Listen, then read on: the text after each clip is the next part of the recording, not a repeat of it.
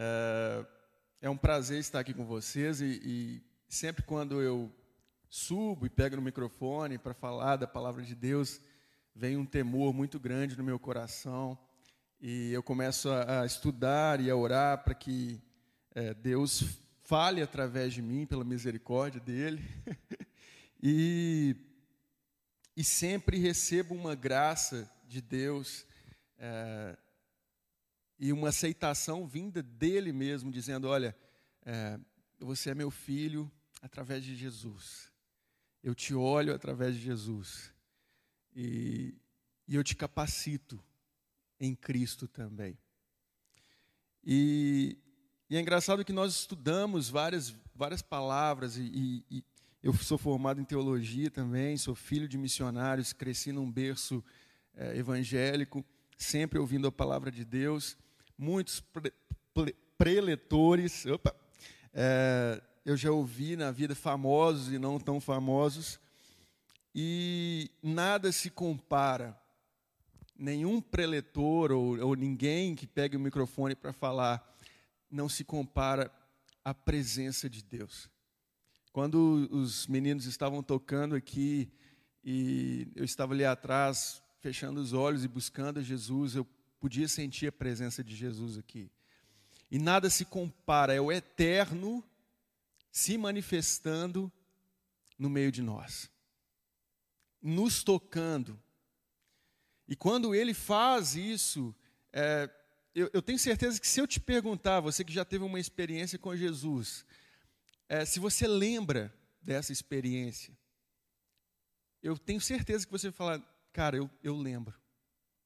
Eu lembro de quando ele me tocou, eu lembro de quando ele eu senti os braços dele me envolvendo, eu lembro. Porque é uma coisa muito louca, cara. É o eterno te tocando, tocando o seu coração, transformando a sua vida, e isso é algo maravilhoso. Está disponível para nós. Está disponível para nós hoje. Quando nós simplesmente abrimos os nossos corações em, em uma canção ou lendo a palavra dele, dizendo para ele: Olha, eu, meu coração está aberto para ti, ele vem. Ele vem e toca, ele vem e transforma, ele vem e trazendo a palavra dele e avivando a palavra dele no nosso coração, a palavra viva dentro de nós, transformando as nossas vidas. Por isso eu tenho certeza que, que, que você lembra de, desses momentos, momentos de milagres que aconteceram, onde ele te tocou, onde ele tocou os seus, aqueles que você orou por eles e eles foram curados. Recentemente, meu pai, ele, ele tinha um caroço de câncer na língua, ele tinha um câncer, um tumor maligno na língua, e Jesus tocou nele e o, o caroço sumiu da língua dele. E quando ele se levantou de manhã ali na segunda-feira, no domingo, nós oramos por ele, na segunda-feira ele se levantou e ele chorando disse: Olha, Jesus me tocou, Jesus me tocou, não tem nada na minha língua. uh! E nós podíamos sentir Jesus ali na sala da, da casa do meu pai ali. Jesus se manifestando. Eu estava com dor de cabeça o final de semana todo. Jesus estava se manifestando, a dor de cabeça sumiu também. Minha mãe com dor no joelho, a dor no joelho sumiu também coisas incríveis, marcantes, está disponível para nós. Por isso, antes de começarmos essa palavra, eu quero que você feche os seus olhos aí na sua casa, onde você estiver, e comece a trazer à memória aquilo que Deus já fez na sua vida.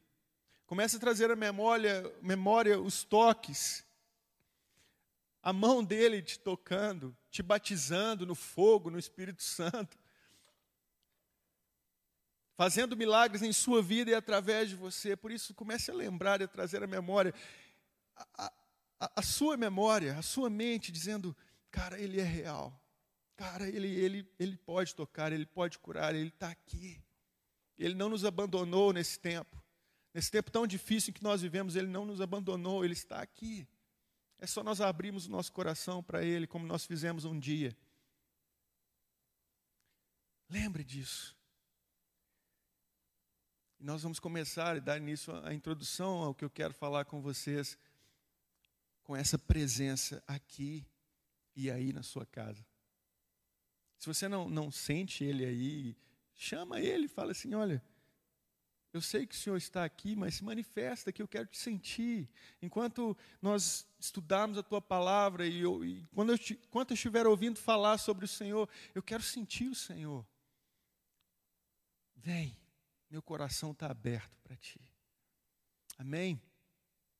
E o tema de hoje da palavra é a verdade cristã em uma era de descrença. É, Para entender um pouco disso, nós precisamos olhar à nossa volta o que está acontecendo no mundo, o que está acontecendo na nossa sociedade, nas nossas universidades. As pessoas estão descrentes desse Deus cristão, esse Deus a quem nós cristãos servindo, servimos. É, tem sido pregado nas universidades é, padrões totalmente contrários à palavra de Deus princípios totalmente contrários ao que Deus deixou para nós na Sua palavra. E existe sutilmente nos meios de televisão, é, nas comunicações, é, internet e tantas outras coisas, universidades, sutilmente ataques ao cristianismo, a esse Deus.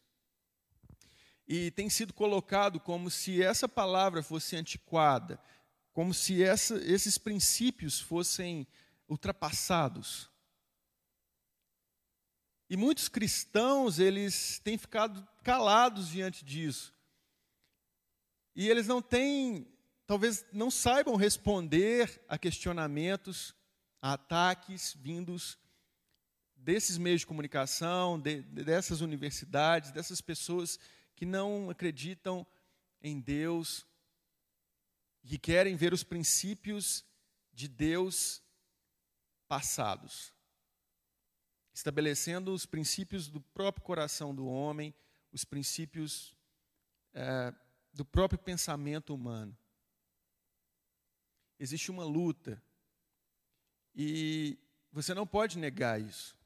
Meu, é, meu cunhado ele fala que na universidade dele é, ele sempre tentou falar sobre esse Deus cristão em uma universidade federal e ele era taxado como ridículo, como antiquado. Não, esse pensamento aí passou, cara, deixa disso.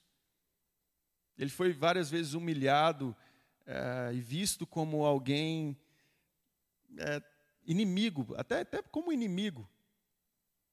E muitos cristãos têm se envolvido diante disso e não têm é, respondido à fé cristã. Muitos têm até se envolvido com esses princípios que são contrários à palavra de Deus. E é a mesma, mesma coisa de dizer, é, muitos pregadores gostam de falar sobre homossexuais, por exemplo, e dão esse exemplo.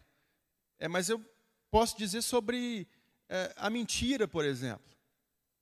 O mentiroso. É como se o cristão dissesse: Deus ama o mentiroso e ele aceita o mentiroso do jeito que ele é. E ele pode continuar assim, que Deus vai continuar amando ele. E tem se envolvido e enraizado as suas vidas, os seus pensamentos em, em princípios não cristãos em princípios que vão contra a palavra de Deus. E, e tem colocado as suas raízes, a sua mente, em pessoas e homens e pensamentos humanos, passageiros.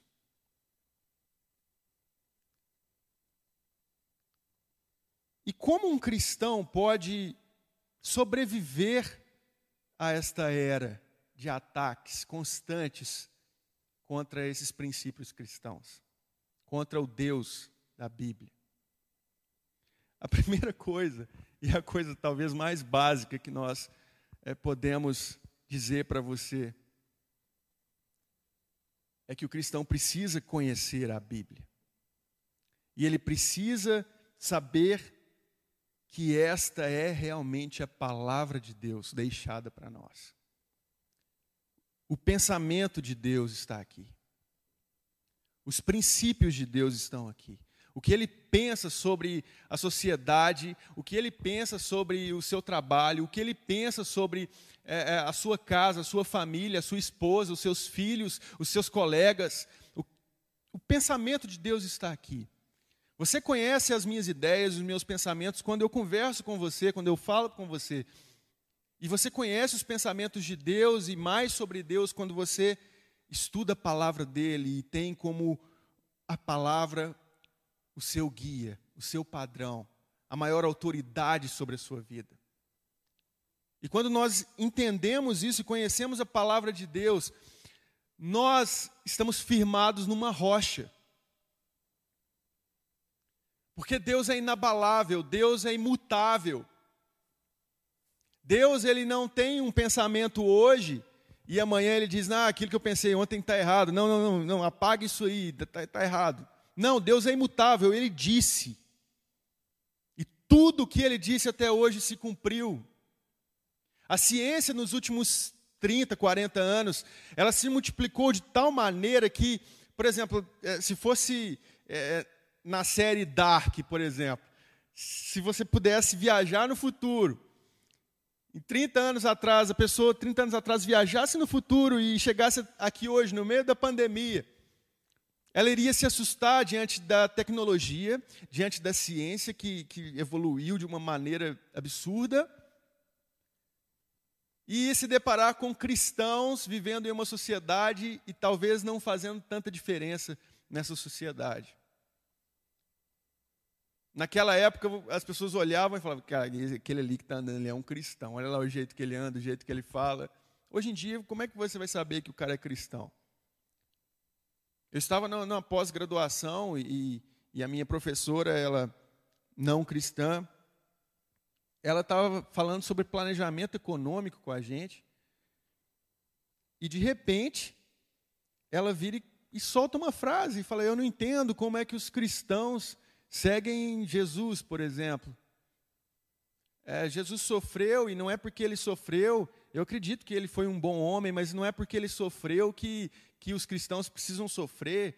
É, é preciso ter amor próprio. As pessoas estão querendo sofrer e seguir Jesus sofrendo e que tem que sofrer para ganhar o céu. E ali na minha sala existiam algumas pessoas que eram cristãs, que eu conhecia. E ela foi falando aquilo e eu comecei a olhar para ela e falei, cara, por que, que ela está falando aquilo? Por que, que ela está atacando Jesus? Por que ela está atacando o cristianismo? E aí eu, eu não aguentei, eu levantei a mão no meio da fala dela, eu levantei a mão e, e falei, ó oh, professor, eu acho que a senhora está um pouquinho equivocada é, com a sua visão no cristianismo. Porque eu sou cristão, eu sou filho de missionários, eu também sou missionário, eu estudei teologia. E na minha vida inteira, eu vi Jesus curando, eu vi Jesus fazendo tantas coisas. Na minha vida inteira, eu vi Jesus é, levando as enfermidades das pessoas. E por causa do sofrimento dele, é justamente por causa que ele sofreu e ele foi até a cruz, que toda a humanidade pode ser liberta por ele. Ele tirou um peso, um jugo das nossas costas. E eu comecei a pregar ali, eu comecei a falar sobre Jesus, o, o que Jesus fez por nós. E, e Deus, Ele criou um caminho para que pudéssemos seguir de volta para Ele. E mesmo que nós soframos, eu falei com ela, mesmo que nós soframos, nós seguimos Jesus aqui, porque todo mundo passa por sofrimentos e dificuldades, mas nós temos uma esperança, uma esperança da eternidade. Ele nos deu essa esperança de que a morte não é o fim. É pelo sofrimento dele que nós somos livres. E aí ela começou a ficar sem graça e ela falou assim: Não, não, não, eu me, eu me equivoquei, me perdoa, eu me equivoquei. Eu não devia ter falado dessa maneira. Nós cristãos devemos estar prontos para falar em amor e em temor, como Pedro diz para que a gente fizesse.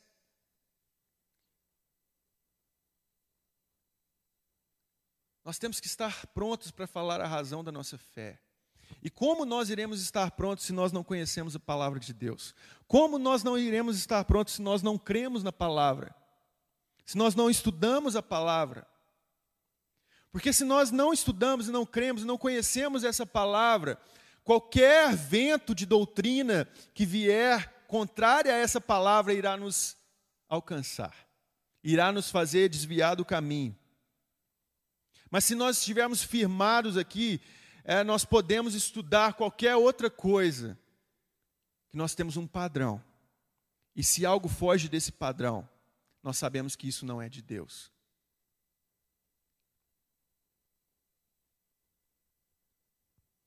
A Bíblia é um milagre nas nossas mãos. Em 2 Timóteo 3, 16 e 17, se você quiser abrir a sua Bíblia comigo. 2 Timóteo. Aqui está difícil.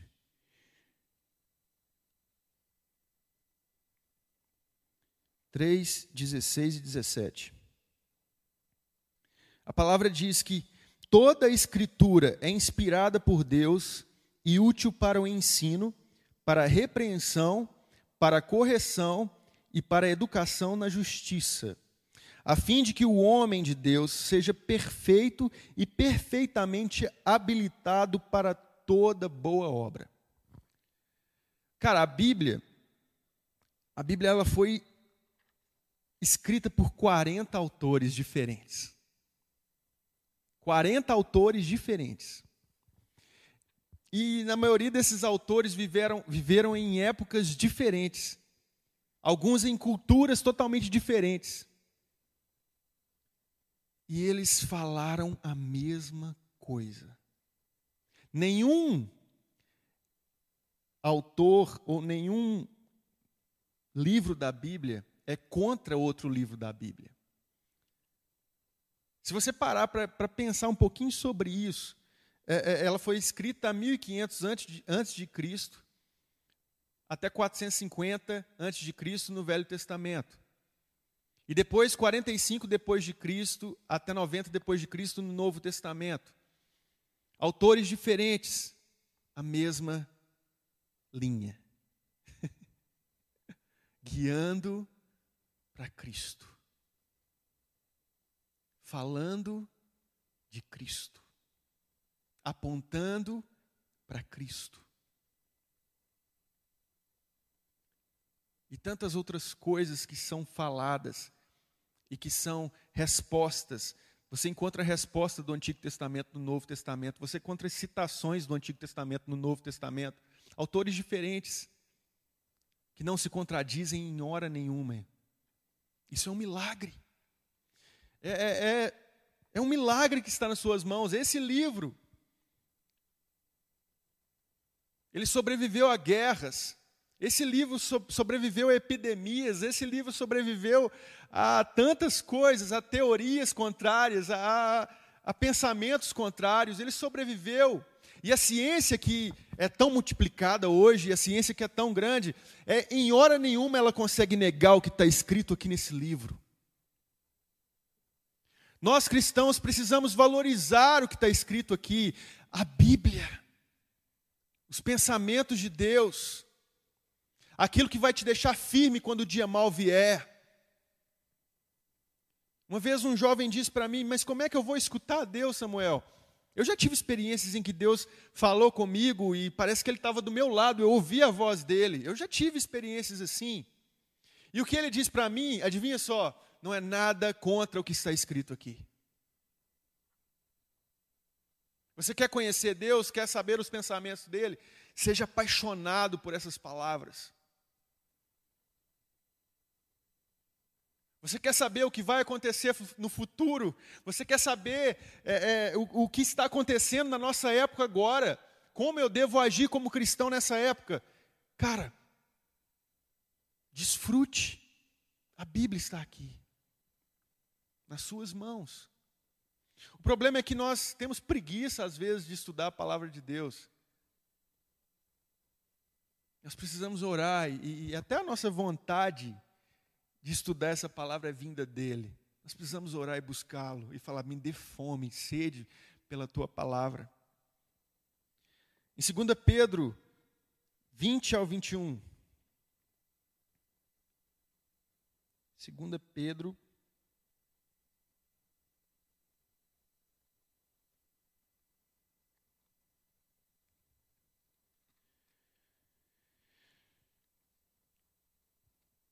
capítulo 1, versículo 20 e 21. Sabendo primeiramente isto, que nenhuma profecia da Escritura provém de particular elucidação. Porque nunca jamais qualquer profecia foi dada por vontade humana. Entretanto, homens santos falaram da parte de Deus, movidos pelo Espírito Santo. Esses homens, esses 40 autores, movidos pelo Espírito Santo, escreveram os pensamentos de Deus. Imutáveis. Rocha eterna. Então, nós precisamos ter, em primeiro lugar, isto como a nossa maior autoridade nas nossas vidas. Para não sermos enganados por teorias, pensamentos humanos, até pessoas que pregam heresias, profecias. Se você quer saber se uma profecia é de Deus ou não, essa profecia está de acordo com a palavra de Deus.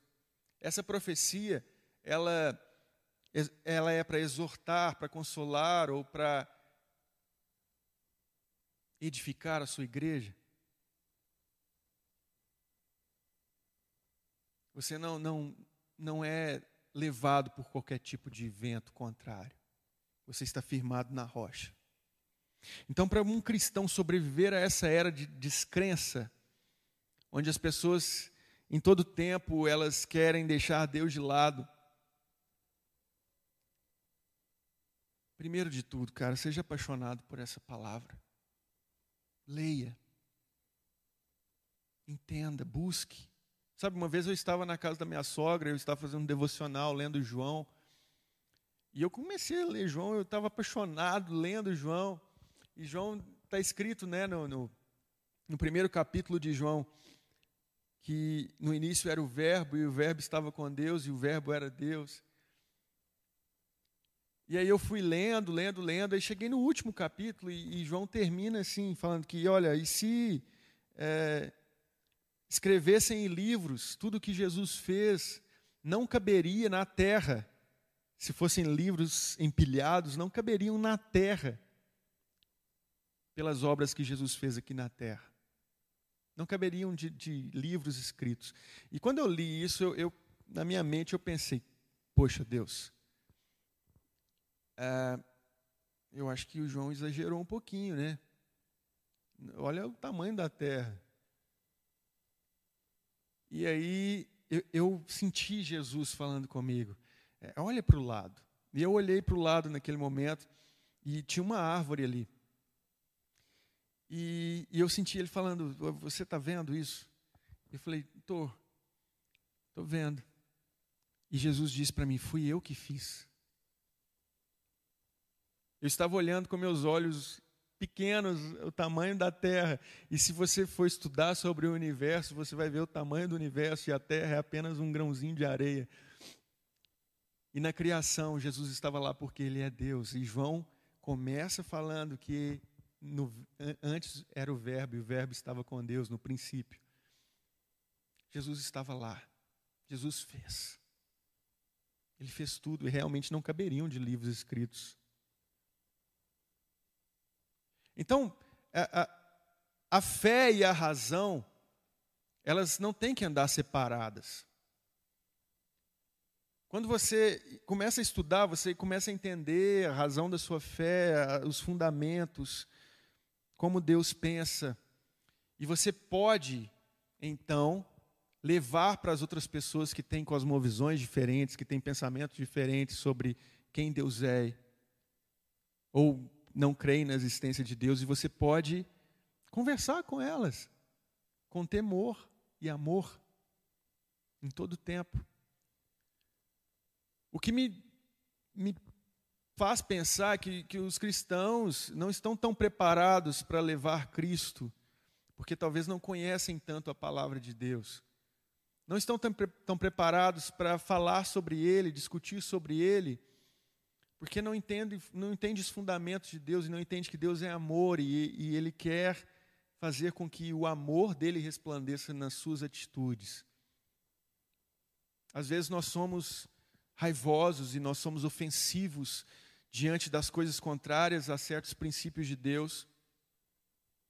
E ao mesmo tempo, quando nós fazemos isso, somos ofensivos, nós estamos indo contra os princípios de Deus. Quando nós não agimos em amor, nós estamos indo contra os princípios de Deus. Nós temos que pensar nisso e ter temor quando nós falamos em nome de Deus para não falarmos nada do que Ele não nos mandou falar, ou fazermos nada do que Ele não nos mandou fazer. O temor tem que caminhar junto conosco, mas nós temos que, sim, responder à razão da nossa fé. Levantar a nossa voz e, e dizer para a sociedade: não é esse o caminho.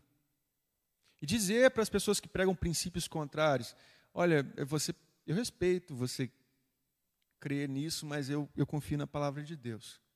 Essa palavra que, que é imutável e que a ciência comprova tudo que está escrito aqui dentro.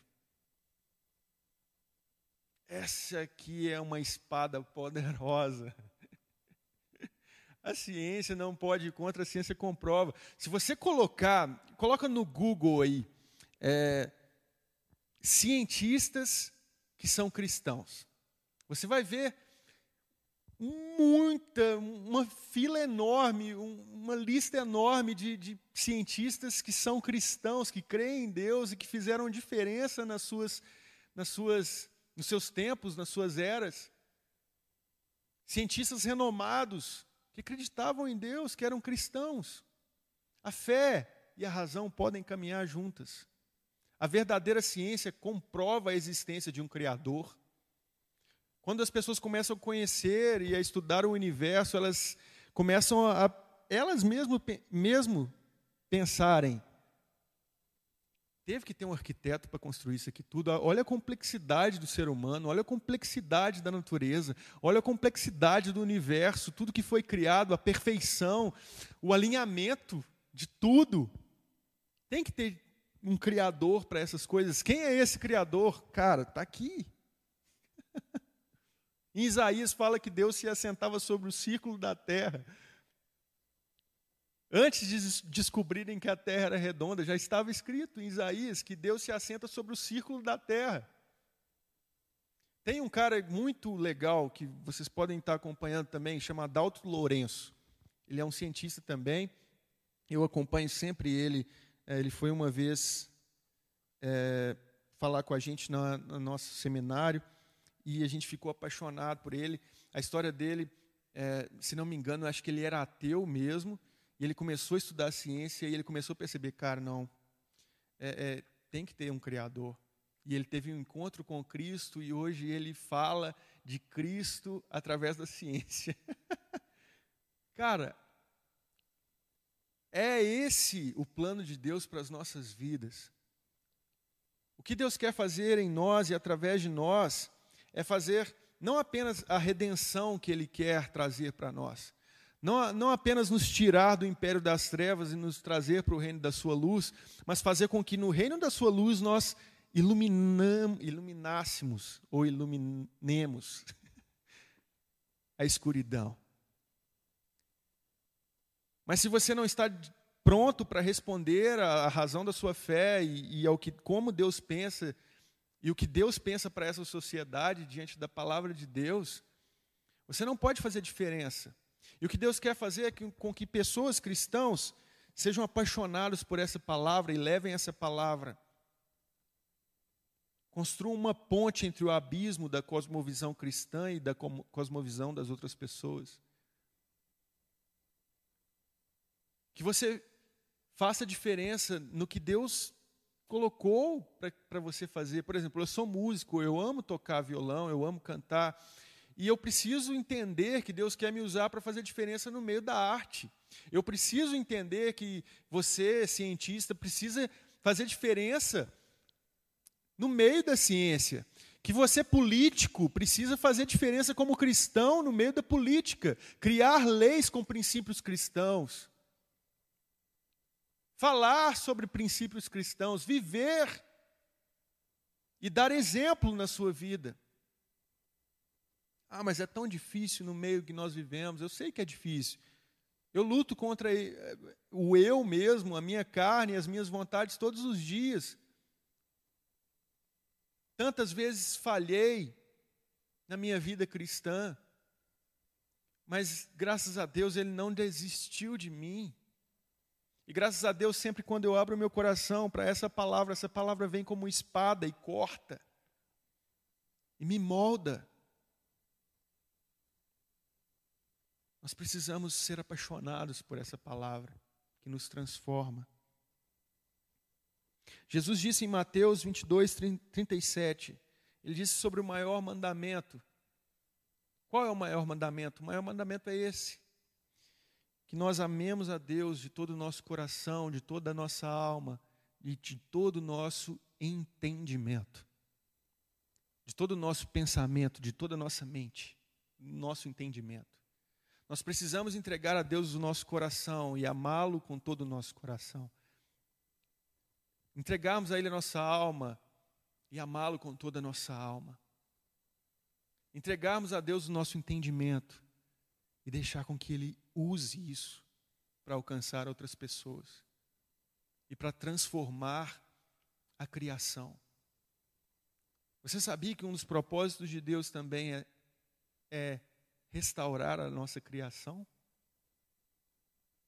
Restaurar, restaurar a criação dele, perdão. Você sabia que é um propósito dele também? Por isso, nós cristãos precisamos amar a palavra dele. E a palavra dele também diz que nós amamos a ele quando nós respeitamos os seus mandamentos, seguimos os seus mandamentos. As Escrituras precisam ser a maior autoridade na nossa vida. Paulo, em Atos 17, 24, ele estava em Atenas e ele estava lá vendo vários, várias pessoas ah, fazendo cultos aos deuses da Grécia. E aquilo estava incomodando ele, ele arrumou um jeito de falar para aquelas pessoas sobre o Deus em que ele servia.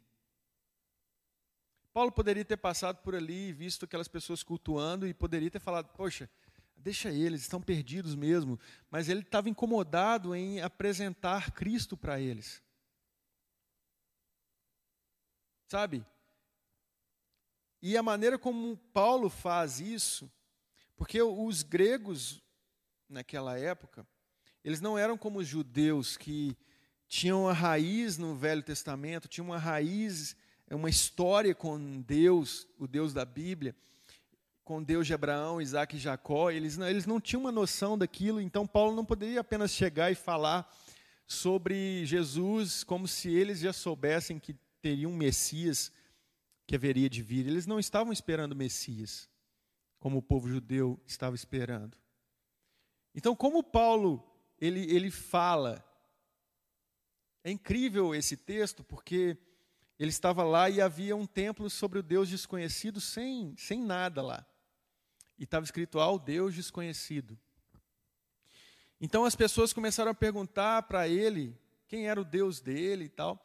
Então ele falou assim: Olha, meu Deus é esse Deus a quem vocês dizem que é um Deus desconhecido, e eu vou apresentar ele para vocês. Ele é o Deus criador dos céus e da terra. E ele começa a citar quem Deus é para eles.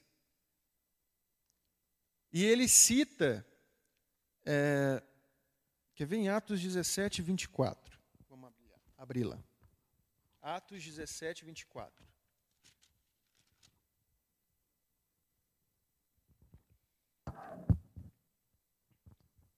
Atos 17, 24 é Paulo falando sobre esse Deus. O Deus que fez o mundo e tudo o que nele existe, sendo ele Senhor do céu e da terra, não habita em santuários feitos por mãos humanas. Porque Paulo estava vendo as pessoas é, criando é, deuses de barro, deuses, é, esculturas, e falando que Deus, aqueles deuses eram aquilo. E, e aqui Paulo vai, vai direto e faz um confronto direto a esses deuses. E ele fala: olha, esse Deus a quem eu sirvo, ele não pode ser feito por mãos humanas. Pelo contrário, foi ele que nos fez. Ele foi o criador dos céus e da terra. É, nem é servido por mãos humanas, versículo 25, como se de alguma coisa precisasse, pois Ele mesmo é quem a todos dá vida, respiração e tudo mais. De um só fez toda a raça humana, para habitar sobre toda a face da terra, havendo fixado os tempos previamente estabelecidos e os limites da sua habitação, para buscarem a Deus, se porventura, tateando o possam achar, bem que não está longe de cada um de nós. Pois nele vivemos, versículo 28 é importante, porque ele cita é, dois poetas gregos. Sendo, pois nele vivemos, versículo 28, e nos movemos, e existimos como alguns dos vossos poetas têm dito, porque dele também somos geração. Então, Paulo, ele cita poetas, ele chega a citar poetas gregos, para que os gregos começam a entender e a ver com os olhos, diante da cultura deles, a entender quem Deus era. Deus pode fazer isso através de você também. Deus pode usar o seu dom, a sua música, a, o que você tem nas suas mãos para alcançar as outras pessoas e fazer com que aquelas pessoas que estavam tão distantes comecem a enxergar quem Deus é, através do seu trabalho, através da sua casa, da sua família. Eu gosto, é, tem um aplicativo que chama The Chosen. Se você não baixou ele, baixe, por favor, assista a série The Chosen que fala sobre Jesus. É uma é, talvez a melhor série para mim sobre Jesus que existe, porque retrata muito fiel, ela é muito fiel à palavra de Deus. E, e o início de The Chosen é, é um peixinho nadando contra a correnteza. Ele é azul e os outros todos são cinzas. E de repente ele está nadando contra a correnteza, e aí outro peixinho que estava contra a correnteza é iluminado e ele faz a meia volta e começa a seguir aquele peixe. Isso retrata o que Deus quer de nós nessa geração, o que Deus quer de nós nesse tempo, como nós podemos ser cristãos realmente diante de uma geração tão descrente. Temos que mostrar quem Cristo é. Mas para mostrarmos quem Cristo é, precisamos ter tempo com Ele.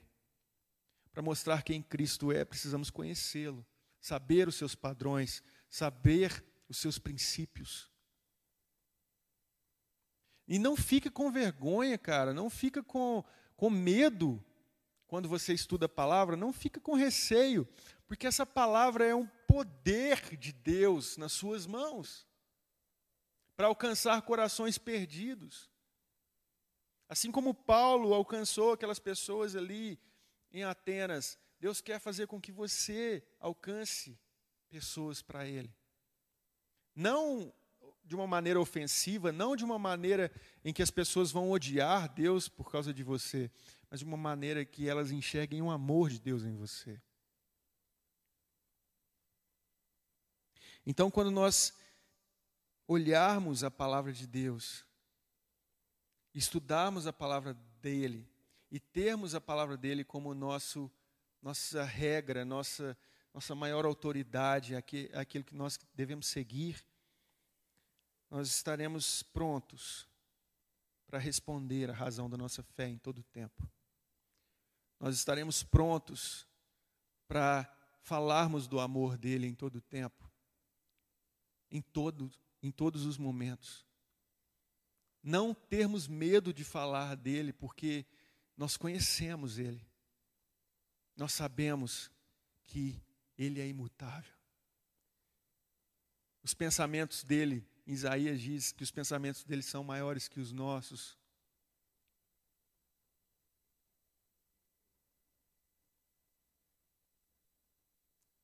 O que o homem diz, as teorias humanas, que vão contra a palavra de Deus, você na sua faculdade, na sua universidade, nos seus estudos, você vai lidar com isso em todo o tempo. As pessoas vão trazer, os professores ou pessoas que não conhecem Deus, vão questionar a sua fé e você está pronto para responder? Você conhece a palavra dele, os princípios dele?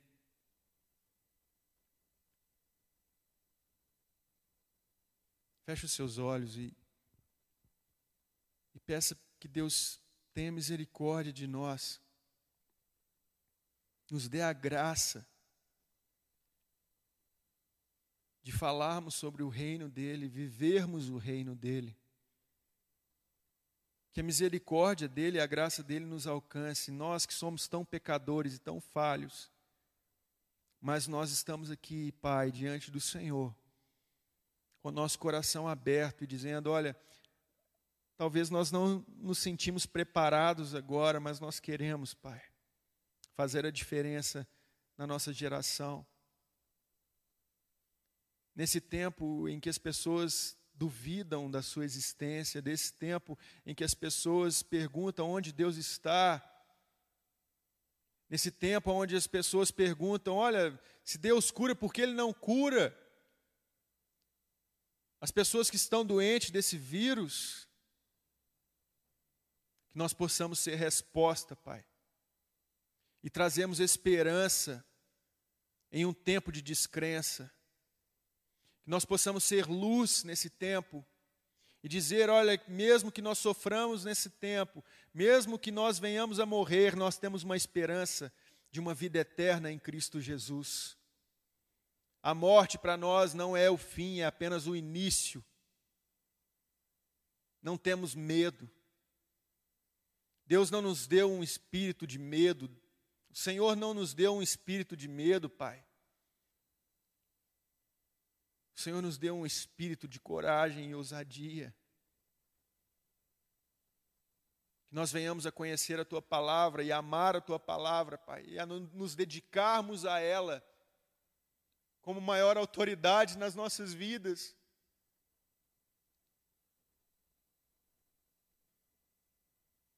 Que nós levantemos as nossas vozes nas universidades, no nosso trabalho, diante de pessoas que que falem mal de ti, não como se o Senhor precisasse de ser defendido, mas para sermos luz no meio da escuridão, em amor. E que quando, Pai, pessoas vierem nos atacar de uma maneira ofensiva, que nós mostremos o seu amor a elas, através da tua palavra. Confrontemos essas pessoas em amor através da tua palavra sempre, sempre, sempre através da tua palavra.